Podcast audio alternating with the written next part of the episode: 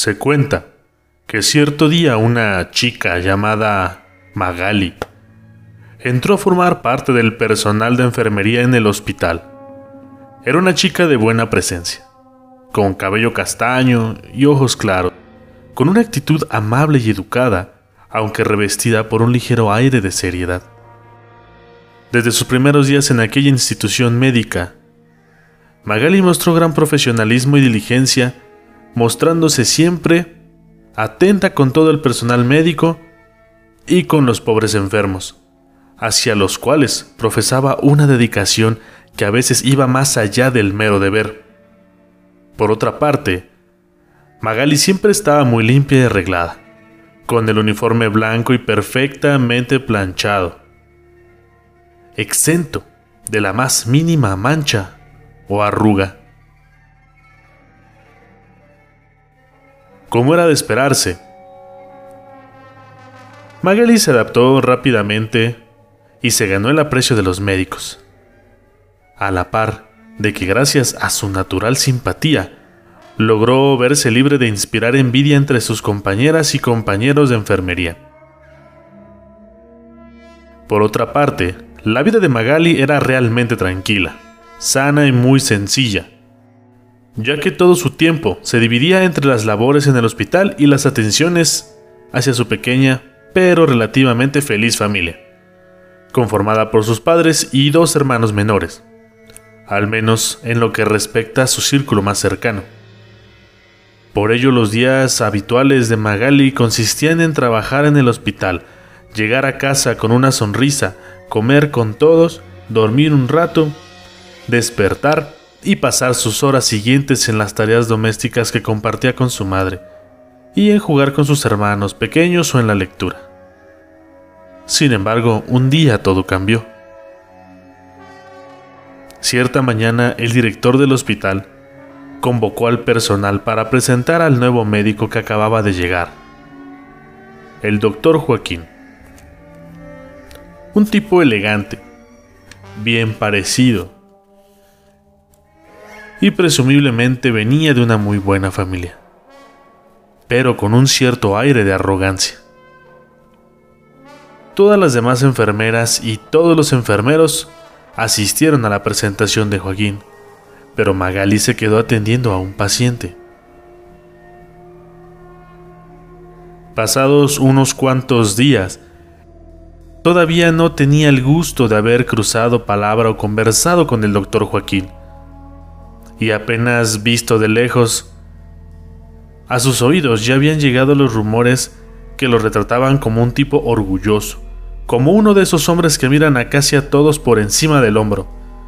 Eso hacía que ella no tuviera muchos deseos de conocerlo. Pero un día la convocaron para que le ayudase con la extracción de una bala en la pierna de un paciente. Pese a los rumores, Cuentan que Magali quedó fascinada con el doctor Joaquín cuando lo vio de cerca, al punto de que sus manos temblaban ligeramente cuando le pasaba los instrumentos, llegando incluso a equivocarse en lo que respecta a entregar el instrumental médico. Después de ese primer encuentro, Magali empezó a enamorarse apasionadamente del doctor Joaquín, a pesar de que le decían que no le convenía, que el tipo era un egocéntrico y que coqueteaba con una y otra enfermera dentro del hospital. No obstante, ella siguió en su afán, diciéndose que sus compañeras estaban exagerando o simplemente justificando a Joaquín cuando no podía dudar de tales o cuales críticas que sobre él se cernían. De ese modo, pasados algunos meses, ella consiguió su propósito y el doctor Joaquín cedió a sus encantos, aceptando ser su novio.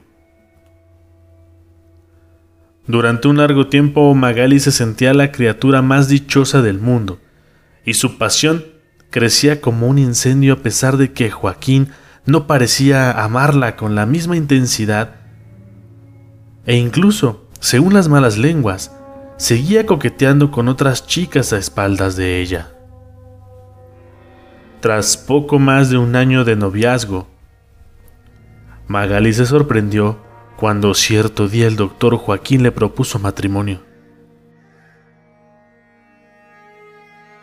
A lo cual, ella accedió con el cándido entusiasmo de una quinceañera enamorada. Sin embargo, era necesario esperar para la boda, ya que antes el doctor Joaquín debía irse a un seminario de 15 días en otra ciudad. Antes de irse, él le pidió que le planchara y le preparara un fino traje, ya que debía estar impecable y elegante en el seminario. Entonces ella aceptó y, justo un día antes del viaje, él fue a recoger el traje y a visitarla y despidiéndose entre abrazos, besos y promesas de amor eterno. Tan solo una semana tras la partida del doctor Joaquín, Magali ya lo extrañaba como si hubiese estado ausente varios meses, por lo que a veces adoptaba una actitud melancólica y de nostalgia. Paralelamente, justo después de una semana, cumplida desde el último día en que vio al doctor Joaquín, un enfermero la abordó cuando ella estaba sola y le declaró su amor.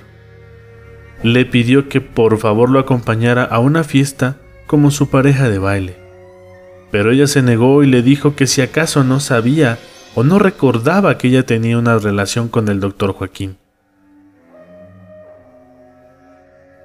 Asombrado y algo herido, el enfermero la miró y le dijo que no entendía cómo es que nadie le había contado antes que el doctor Joaquín había renunciado en el hospital y se fue a un viaje de luna de miel con su nueva esposa.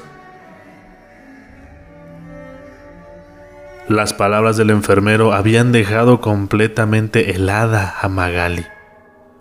Con esa mezcla de dolor y consternación que alguien siente cuando inesperadamente le informan que su madre o alguien muy querido ha fallecido. Aunque con la enorme y gran diferencia de que en la mirada de Magali latía la decepción. Por eso ella no acertó a decir nada cuando recibió la noticia.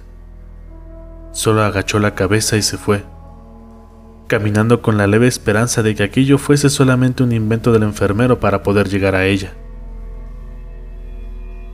pero a la mañana siguiente fue y averiguó en los registros si efectivamente el doctor Joaquín había renunciado, por lo cual era lógico asumir que lo de la luna de miel también era cierto, tal y como lo decían muchas más personas antes del enfermero. Desde su decepción amorosa, Magali jamás volvió a ser la misma. Nunca había tenido antes un novio. Solo le había gustado uno que otro chico durante su adolescencia y época de escuela, pero siendo con el doctor Joaquín con quien realmente supo lo que era el amor. Sentía que su corazón era un jarrón despedazándose en miles de pedazos sobre el árido suelo de la vida. Y al parecer, ni ella misma quiso recoger los pedazos y recomponerlo, ya que permitió que la amargura se fuera apoderando progresivamente de ella, hasta convertirla en un ser frío, silencioso y sombrío.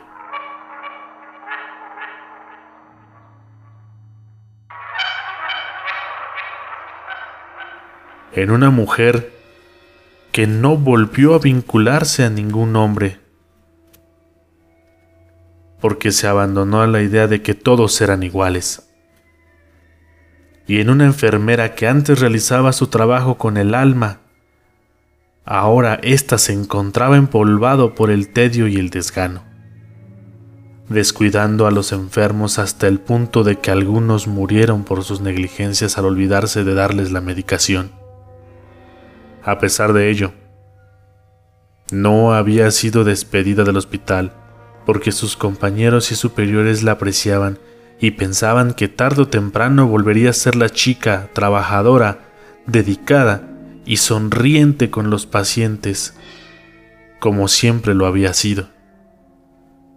Pasaron así muchos años y un día la enfermedad cayó sobre de ella, transformándola en una paciente más del hospital donde por décadas fue indiferente hacia el malestar de los enfermos que tan mal atendía. Ella era la abandonada ahora. Sin embargo, en lo profundo de su soledad, la reflexión le abandonó el corazón y, antes de morir, se arrepintió de haber sido tan mala enfermera, falleciendo sin poder perdonarse a sí misma y con el anhelo de enmendar de alguna forma sus errores pasados. Tras la muerte de Magali, en el hospital comenzaron a surgir testimonios de gente que era atendida por una amable enfermera que no parecía pertenecer al personal del hospital. Una chica muy joven, con la ropa impecable, perfectamente planchada, tal y como la llevaba Magali. Normalmente los testimonios eran confusos porque solía atender a los enfermos cuando dormían, se encontraban sedados o estaban muy graves. En cierta ocasión, una de las enfermeras que trabajaban de noche se quedó dormida en su turno. Su negligencia le podría haber costado la vida de un paciente que necesitaba una importante medicación para tratar una fuerte infección que hacía peligrar la vida del hombre. El enfermo, semi-inconsciente, observó como una enfermera, a la cual no pudo reconocer porque tenía el rostro ligeramente borroso y como desdibujado, le suministró el antibiótico necesario y mientras lo arropaba, le dedicó una caricia en el cabello.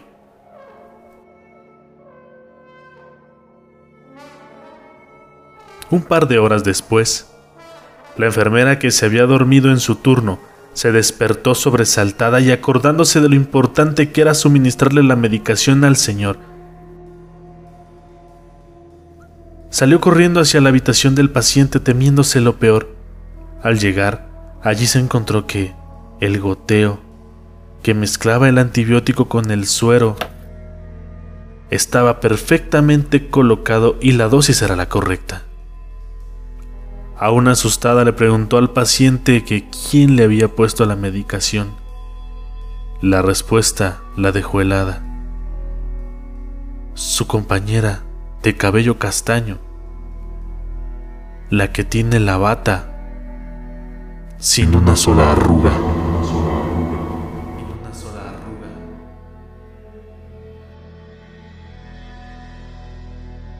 Esa fue una de las cientos de veces que la planchada atendió a alguien que necesitaba la ayuda médica o que había sido descuidado por las otras enfermeras. Pocos son los que la recuerdan, ya que siempre atiende a personas graves o cuando están medio dormidas. Ninguno puede recordar su rostro con claridad, ya que casi siempre que se ha dejado ver, lo ha hecho con su cara ladeada o de espaldas. Pero todos los testimonios concuerdan en lo mismo, en su aspecto y en la perfecta forma en la que están planchadas sus ropas, así como en lo cordial y profesional de su trato. Algunos, de entre el personal del hospital, también dicen haberla visto durante escasas fracciones de segundo entrar o salir de las habitaciones de un paciente, e incluso haber sido despertados por el espíritu de Magali, cuando dormían en sus turnos tocándoles el hombro y comprobando al despertar que estaban solos, y que los pasillos del hospital estaban desiertos.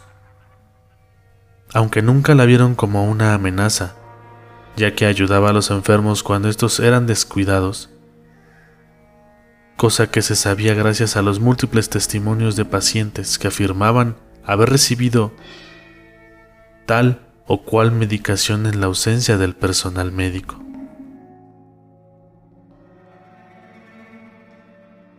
Dentro de las instalaciones médicas se seguirá escuchando la historia de